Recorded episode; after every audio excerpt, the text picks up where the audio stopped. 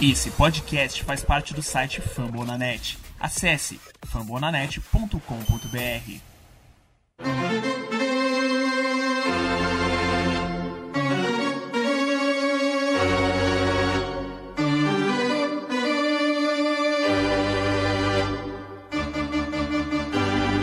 It's time for Dodger Baseball.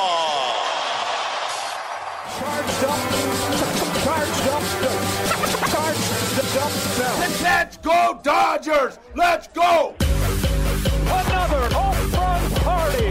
They, they just keep coming at you. Unbelievable.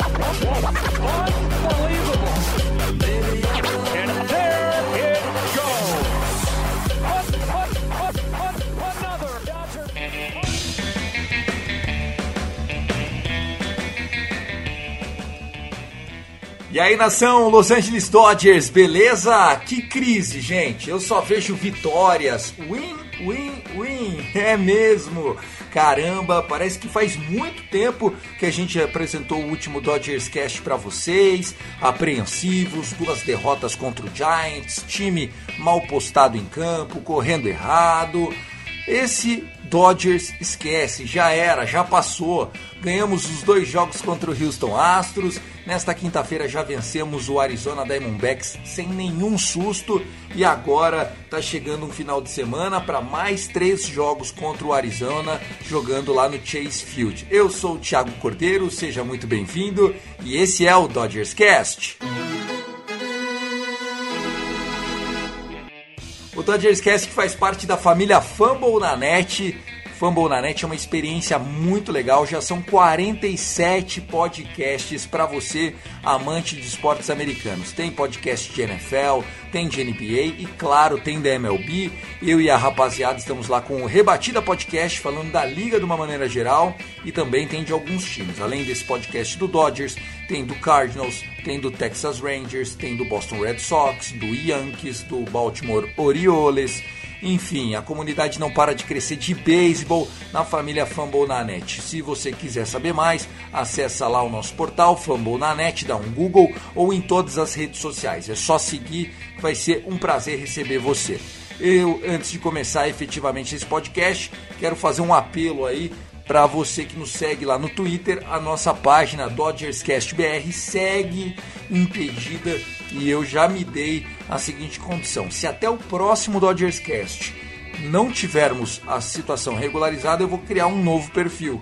É uma pena, aquele perfil já estava passando 100 seguidores, mas vamos começar de novo, né? Tudo bem, é, o erro amador aconteceu e aí a gente tem que seguir, não tem como continuar esperando. Mas por isso eu peço para que você me ajude mandando você também esse podcast para quem gosta de beisebol e principalmente para a torcida do Los Angeles Dodgers. Quero começar também mandando um abraço aqui para o Cariaga e para a galera do grupo Dolly Dodgers. Dolly Dodgers, é isso mesmo? É Dolly Dodgers. Bom, rapaziada, eu não conheço vocês fisicamente, mas o coração azul aqui bate também por vocês. A minha proposta desde o início foi fazer esse podcast não só para ser o primeiro podcast sobre o Los Angeles Dodgers do Brasil, mas também para ajudar a aglutinar, a reunir no mesmo lugar todas as torcidas, todas as frentes, todas as páginas do Los Angeles Dodgers. Por isso, todas as vezes aqui a gente divulga uh, Dodgers da Massa, do meu amigo Fernandão, Dodgers Tupiniquim, Dodgers BR, BR Dodgers, todos os conteúdos em português do Twitter, do Instagram, do Facebook são muito bem-vindos. Se vocês quiserem divulgar seu grupo e a sua galera, por favor, manda aqui, vai ser maior prazer compartilhar informações para nossa torcida aqui do BR, certo? Então é isso, vamos subir o órgão porque agora sim começa o Dodgers Cast.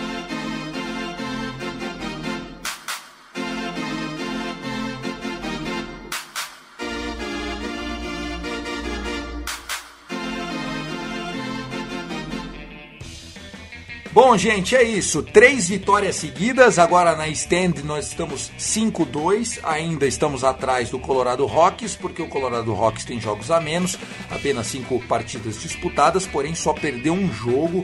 O bom time do Colorado Rockies, que eu havia dito no começo do ano, lá num rebatida, de que eu achava que estava muito mal ranqueado no Power Ranking que a gente fez antes na véspera ali do Opening Day. A grande sensação da divisão ainda é o San Diego Padres, né? O Padres que está com 5-2, mesma campanha do Dodgers, e será o nosso próximo adversário a partir da semana que vem. Por isso, na segunda-feira, provavelmente a gente solte um próximo Dodgers Cast repercutindo esses últimos três jogos da série contra o Arizona Diamondbacks e também já projetando a série que vem contra o San Diego Padres. Lembrando que nós estamos em uma sequência de nove road games, nove jogos fora de casa. Os três primeiros, 100% de aproveitamento, três vitórias vitórias, vencemos com austeridade a equipe do Houston Astros e nós temos muitos assuntos para colocar para você a partir de agora. Tá pronto? Vamos nessa? Então é isso. Primeiro assunto. Eu não podia começar esse Dodgers Cast sem fazer a nossa menção honrosa ao glorioso Joe Kelly, né? Caramba, quem diria? O rapaz, o Joe Kelly, que não era muito bem querido pela torcida, vamos ser sinceros, ele se tornou um ícone do esporte americano por conta da provocação que ele fez contra o Houston Astros no jogo da terça-feira, primeiro dos dois jogos lá no Minute Maid Park. O Kelly entrou no sexto inning, o jogo estava ali pegado, né? A gente vencendo a partida, mas muito tenso. E acontece que ele quase acertou um Bergman numa fastball de 96 milhas por hora, passou por trás do Bergman e se você for fazer, né, 96 milhas por hora são 153 km por hora. Não deve ser gostoso tomar um hit by pitch nessa velocidade. E depois, quando foi enfrentar o Carlos Correa, ele foi jogar uma curveball, um off-speed, 87 milhas por hora. E aí também quase pegou o Carlos Correa, que não gostou. A hora que acabou o at-bat, foi um strikeout no solo ali passou batido o Carlos Corrêa, que vinha fazendo um grande jogo, e os dois começaram a bater boca, as duas equipes invadiram o gramado, não teve é, briga, porque o protocolo da MLB agora não permite, o deixa disso tem que prevalecer, e moral da história é que o Dave Roberts tomou a suspensão de um jogo e Joey Kelly de oito jogos. Joey Kelly já representou, não aceitou a decisão. Estamos esperando o Chris Young, aquele mesmo Chris Young. Você vai lembrar que era do Texas Rangers, tal. Pois bem, é ele. Ele agora faz parte da MLB. Ele é o cara que cuida das penalizações, né? Enfim, das suspensões, caso haja alguma coisa fora da normalidade, como foi o caso do Joe Kelly, eu achei que foi muito exagerado. Oito jogos é demais, acho que essa pena vai ser reduzida para três, quatro jogos no máximo. O Dave Roberts nem apelou, cumpriu a sua partida no segundo confronto na quarta-feira contra o Astros, em que o Dodgers também venceu a partida em innings extras. Então, só para terminar aqui o caso de Joe Kelly, Joe Kelly que virou um fenômeno na internet, todo mundo viu aquela aquela carinha dele, hum, hum, é, nice swing, bitch, nice swing, motherfucker. Ele é cheio de graça para falar esse homem, Joe Kelly que orgulhou a tantos e fez justiça, pelo menos momentânea, contra os jogadores do Houston Astros. Outro destaque que eu gostaria de trazer para você desses três jogos, lembrando foram três vitórias, né? Aqui a gente tem mais coisas positivas do que negativas para trazer para você, é com relação ao nosso bullpen, né? Havíamos criticado na cornetada o Denis Santana no último episódio, pela partida péssima que fez contra o São Francisco Giants. Não só ele, como Scott Alexander roubaram a cena na quarta-feira. Foi muito legal.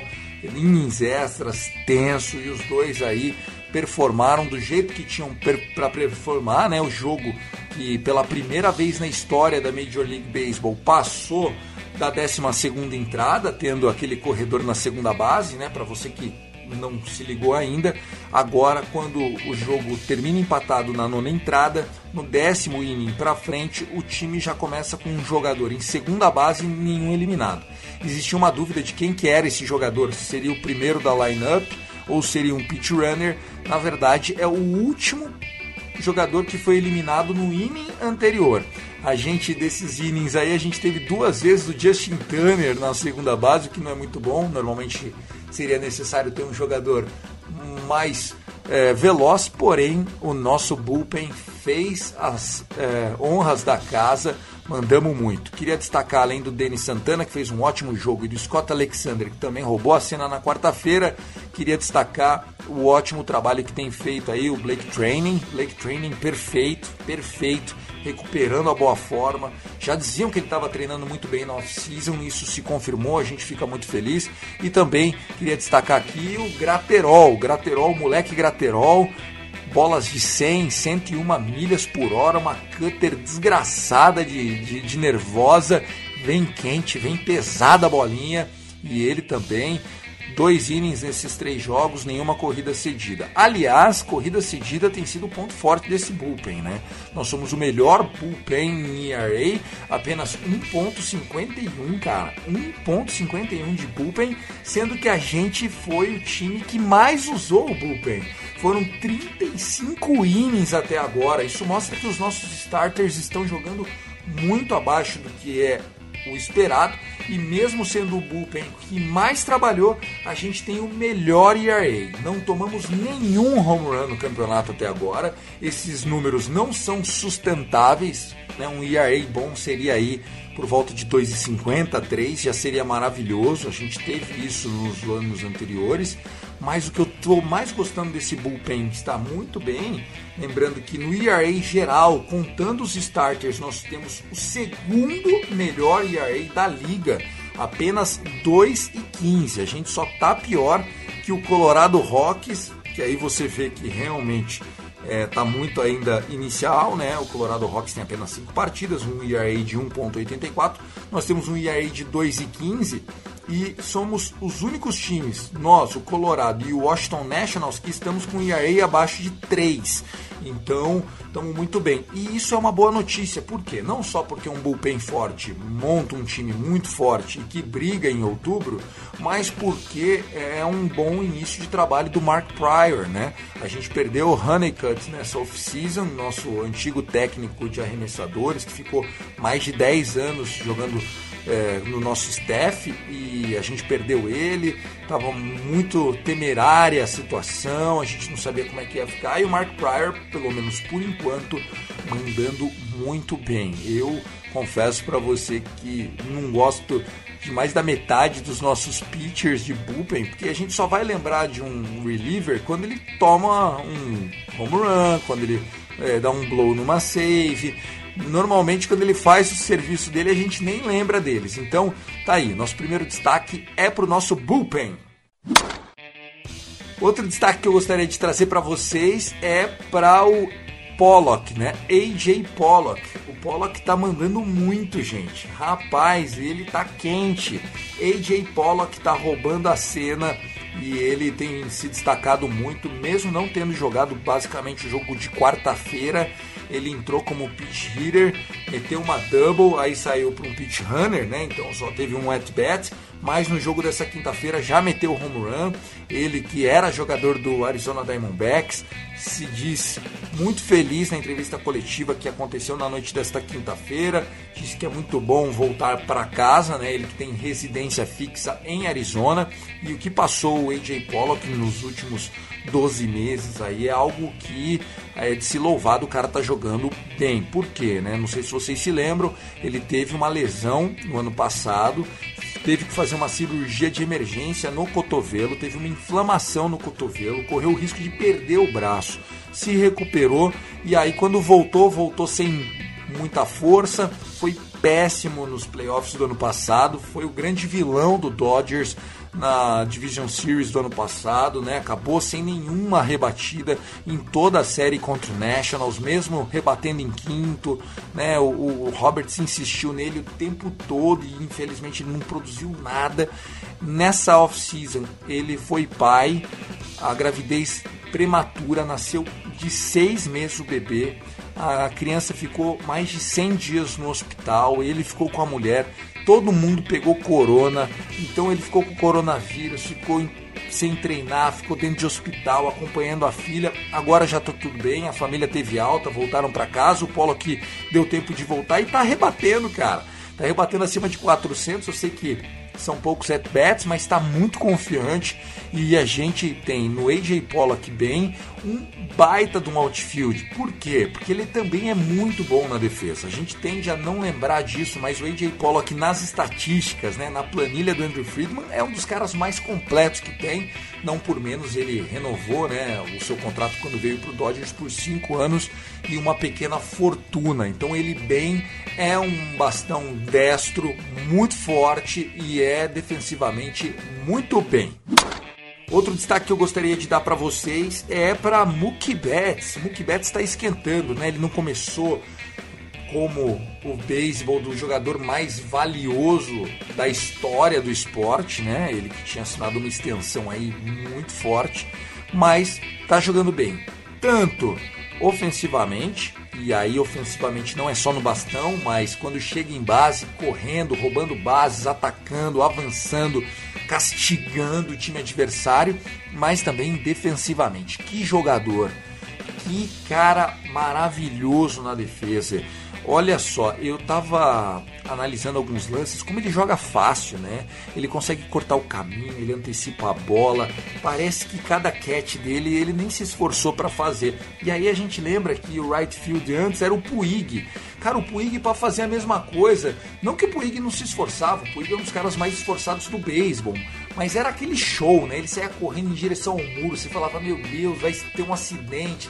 Hum, era tudo muito intenso, muito pegado tal. Como o Mookie Betts não, é suave ele parece estar caminhando sob as águas, né? É simplesmente demais. Então eu fico muito feliz de ter o Mookie Betts. Acho que o Mookie Betts vai trazer uma condição diferente para a franquia inteira, porque é uma inspiração para os outros jogadores, para os jovens do elenco, enfim, é demais. E eu só agradeço a ter Mookie Betts jogando no meu, no seu, no nosso Los Angeles Dodgers. E para concluir, outro jogador que está comendo a bola, está amassando a bola, eu já havia dito isso no outro Dodgers Cast, é Corey Seager, né? O nosso shortstop parece que agora sim 100% recuperado da lesão. Lembrando que ele perdeu o ano de 2018 basicamente inteiro, voltou em 2019 aí cambaleando e esse ano tá jogando muito, já tem dois home runs na temporada, tá firme, tá forte, fez uma boa série contra o Houston, começou bem contra o Arizona e Corey Seager bem é sinônimo de coisa boa, pessoal. Eu fico muito feliz de ver o Corey Seager bem, porque ele, desde os seus 18, 19 anos, é muito bem contado na nossa Farm System. Ele é um All-Star, cara. Ele é um cornerstone, como eles chamam. Ele é um cara fora da curva e o Corey Seager tem tudo para fazer uma grande temporada esse ano. Quem ainda a gente tem que destacar que faz um bom trabalho e é inegável é o Max Muncy. O Max Muncy que apesar de ter aquele jeitão meio estranho dele, ele é um cara destro, mas que rebate canhoto tal, não tá com o melhor average, a gente até já sabe que ele vai ser um cara que sempre vai rebater entre 240, 250, 260, não é aquele jogador de 300 de average que foi no primeiro ano, esquece, aquilo lá foi um fluke, mas bate pra força, né, cara? A gente precisa ter essa força no bastão e ele é um cara muito disciplinado no plate, ganha muitos walks, está muito em base, é um cara que não tem aí muita vaidade, então ele consegue fugir do shift. O que, que é o shift, Thiago? Quando joga três jogadores para um lado ou para o outro do diamante, né? Dá aquela descompensada, que tá muito comum você assistir isso o Max Muncy consegue rebater nos gaps, consegue rebater nos buracos. Então eu fico muito feliz de ver o Max Muncy reagindo, fazendo um bom início de ano, porque é fundamental que esse cara, que é um workaholic, um cara que trabalha muito, ele bem, todo mundo sai ganhando. Cornetada! Bom, a cornetada voltou, né? Tenho que cornetar. Se não cornetar, não adianta e eu vou cornetar o nosso former MVP. É, pode parecer cedo, mas tem que dar aquela cornetadinha. Funcionou com o Denis Santana, funcionou com o Dave Roberts, por que não vai funcionar agora? Cody Bellinger, meu amigo, cadê você, Cody? Devolvam o nosso Belly Bomb.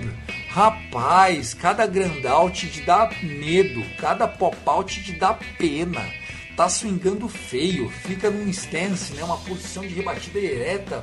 Nossa senhora, cadê aquele jogador que performa, que ataca, que avança, que bate line, que bate run? Cody Bellinger, pelo amor de Deus, onde está você, rapaz? Pessoal tava falando no grupo do WhatsApp que ele mudou o swing. Pode ser, pode ser que isso tenha trazido problemas.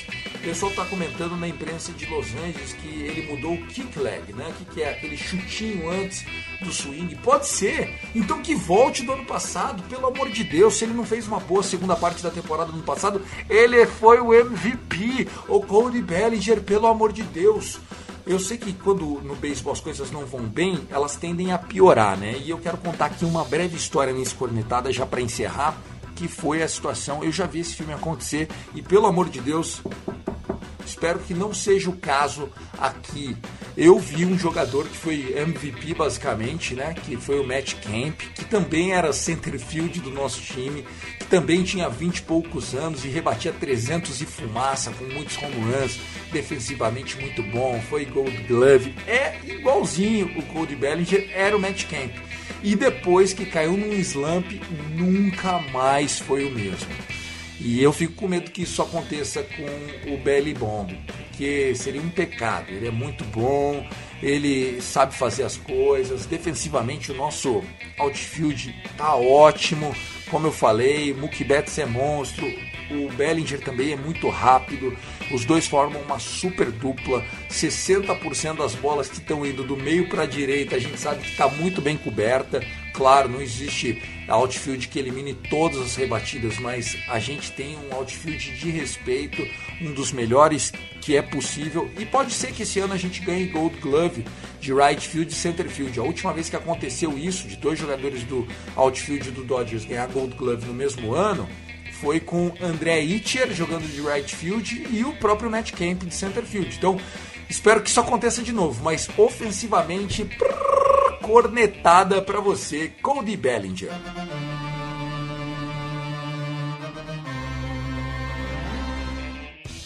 Bom, vamos lá, agora vamos repassar essa série contra o Arizona Diamondbacks. Nesse momento o Dodgers tem 5 vitórias e 2 derrotas, o Diamondbacks tem 2 vitórias e 5 derrotas, e a gente vai enfrentar agora uma sequência que é boa do Arizona Diamondbacks. Nós temos hoje, né, para você que está ouvindo a gente hoje, quando a gente postou esse podcast, sexta-feira, o Gonsolin, o Gonsolin vai entrar em campo, vai para o Montinho fazer a sua estreia na temporada, o jovem Tony Gonsolin, ele que entrou no lugar do Alex Wood, que estava machucado, né, sentiu uma lesão, pelo menos 10 dias fora. E o Gonsolin é um cara bem talentoso. Ele e o Dustin May são os jovens talentos dessa rotação, as jovens promessas. Eu diria até que o Gonsolin ele é mais preparado que o Dustin May. É que o May ele é mais talentoso que o Gonsolin mas eu espero que faça um bom jogo, pelo menos cinco entradas, para a gente dar uma respirada aí. Os nossos starters precisam durar nos jogos. O Zach Gallen, que enfrenta o Dodgers nessa sexta-feira, foi o pitcher que venceu o Padres na estreia dele. O Padres fez apenas uma corrida em seis innings contra o Zach Gallen, então o Padres que está super quente, que está ganhando jogos e tal, vamos ter que abrir o olho, não é um pitcher qualquer. No sábado, Julio Urias, o mexicano canhoto Julio Urias, entra em campo, vai para o Montinho enfrenta o Luke Weaver. O Luke Weaver, que é irmão mais novo do Weaver. O Weaver que jogou no Dodgers durante muito tempo. O Luke Weaver é irmão daquele Weaver.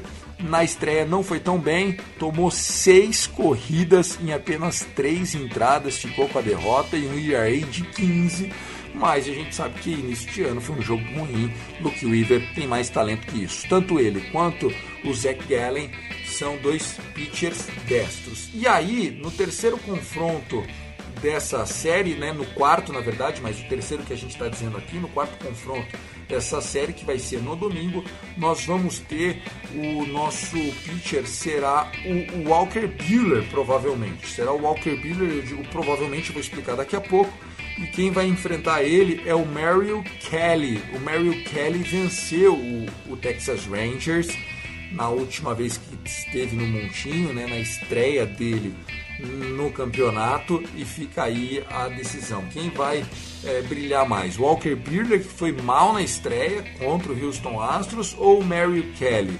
Mary Kelly é um pitcher de bastante é, história na liga, já tem 31 anos, mas é um destro também. Então nós vamos enfrentar três destros na sequência pelo Arizona Diamondbacks: Zach Gallen, Luke Weaver e Merrill Kelly. Eu, Thiago, sendo bem pé no chão, acho que dá para a gente sair desses três jogos com pelo menos duas vitórias. Três vitórias a mais a gente fazer uma varrida de quatro jogos em Arizona é muito raro. O campo do Chase Field é perigoso, mas eu vejo Dodgers com condições para fazer isso, tá bom, pessoal? Próxima vez que eu voltar aqui para conversar com vocês, a gente está com 5-2, podemos estar com 8-2 inclusive. No mínimo um 7-3, 70% de winning percentage está ótimo. É porcentagem para garantir seed 1 na National League. É essa a nossa expectativa. Para encerrar, quero falar de Clayton Kershaw. Clayton Kershaw treinou, está pronto para voltar. Ele fez um bullpen session na última quinta-feira, treinou muito bem lá em Arizona, se colocou à disposição da comissão técnica. Normalmente o Kershaw ele faz um bullpen session três dias antes da sua estreia, da sua, da sua partida, né? Isso é regular durante os jogos. Então como é que funciona, pessoal? Normalmente ele arremessa num dia, descansa no outro, faz um bullpen session bem light e depois, três dias, vai para rotação de novo. Ou seja, ele estaria pronto para jogar domingo, normal. Só que há quem diga que vão manter o Walker Buehler para domingo para não quebrar essa rotação do Walker Buehler, até porque ele arremessou pouco na estreia contra o Astros, apenas três innings, pode dar uma carga maior de arremessos para ele e o Kershaw jogaria na série contra o San Diego Padres.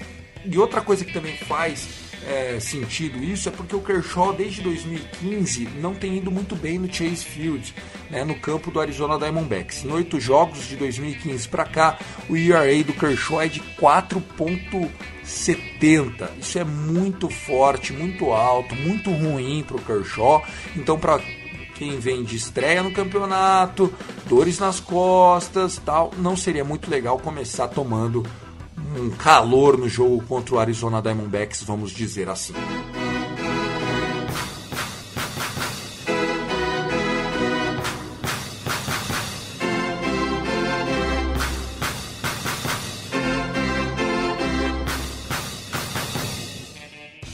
Hard News para vocês, alguns comentários rapidinhos aqui. Olha, a MLB decidiu a partir de agora partidas de double header, ou seja, duas partidas no mesmo dia. Essas partidas terão apenas sete entradas. Então, a partir de agora, não estreie no box score quando tiver dois jogos no mesmo dia, apenas sete entradas a partida próxima doubleheader que já está marcada é para o confronto entre St. Louis Cardinals e Milwaukee Brewers. O jogo dessa sexta-feira, sexta agora, que estamos gravando, 31 de julho, foi adiado para domingo, isso porque dois jogadores do Cardinals, por enquanto só dois, mas deve aumentar esse número, já deram positivo para a Covid-19. O Cardinals, que é o primeiro time fora do eixo leste, da divisão leste, a apresentar casos positivos no seu elenco. Outra notícia que chega é que o Miami Marlins, né, que está sem jogar já há alguns dias e está com todos os seus jogos cancelados até domingo, só jogaria na semana que vem, também apresentou positivado mais um atleta. Com isso, são 18 jogadores dos 30 do elenco. Gente, isso dá quase 60% dos jogadores com Covid no elenco. Eu acho que o Miami Marlins não tem condição nenhuma de jogar nos próximos 10 dias. Esses jogadores aí vão precisar de tempo para testar de novo, para dar negativo, vão precisar ficar em quarentena. A Major League já alugou ônibus para o Miami Marlins, porque os jogadores infectados vão entrar num busão e vão sair da Filadélfia até a Flórida. Rapaz, isso é uma viagem enorme. Seria a mesma coisa que sair daqui de São Paulo, né? Eu estou gravando no interior de São Paulo e bater pelo menos até a Bahia, se não for mais. É uma distância enorme, tá bom? Outra situação que também a gente tem que acompanhar muito é com relação à situação do Joe Kelly, se vai baixar essa suspensão de oito jogos, e também que a Major League, a partir de sábado, está adotando novas novos protocolos aí para evitar o roubo de sinais, né? O roubo de sinais que ficou tão em voga durante essa semana na série Houston Astros e Los Angeles Dodgers. Inclusive agora os times não vão poder mais ter aquele monte de monitor dentro do clubhouse, dentro do vestiário, apenas iPads que foram distribuídos pela Major League com um assim, monitoramento do conteúdo que vai estar sendo passado por lá e a TV que fica no clubhouse só pode ter uma câmera, ou seja, só um ângulo de câmera. O único jeito de roubar a base vai ter que ser naquele zoinho maroto. Isso pode acontecer ainda se você é jogador, estiver na segunda base, por exemplo, e olhar o catcher do time adversário fazendo um sinal. Você pode passar pro seu amiguinho o que está vendo. Isso, enfim, é expertise do jogo, não é apelação, né? Não tem nenhuma super câmera, super lente com um computador fazendo roubo de sinais. É isso, gente. Ficou longo, hein? Quase 30 minutos de episódio. Rapaz, deixa eu ficar por aqui. Um forte abraço. Até o próximo Dodgers Cast. I love LA. Go Dodgers!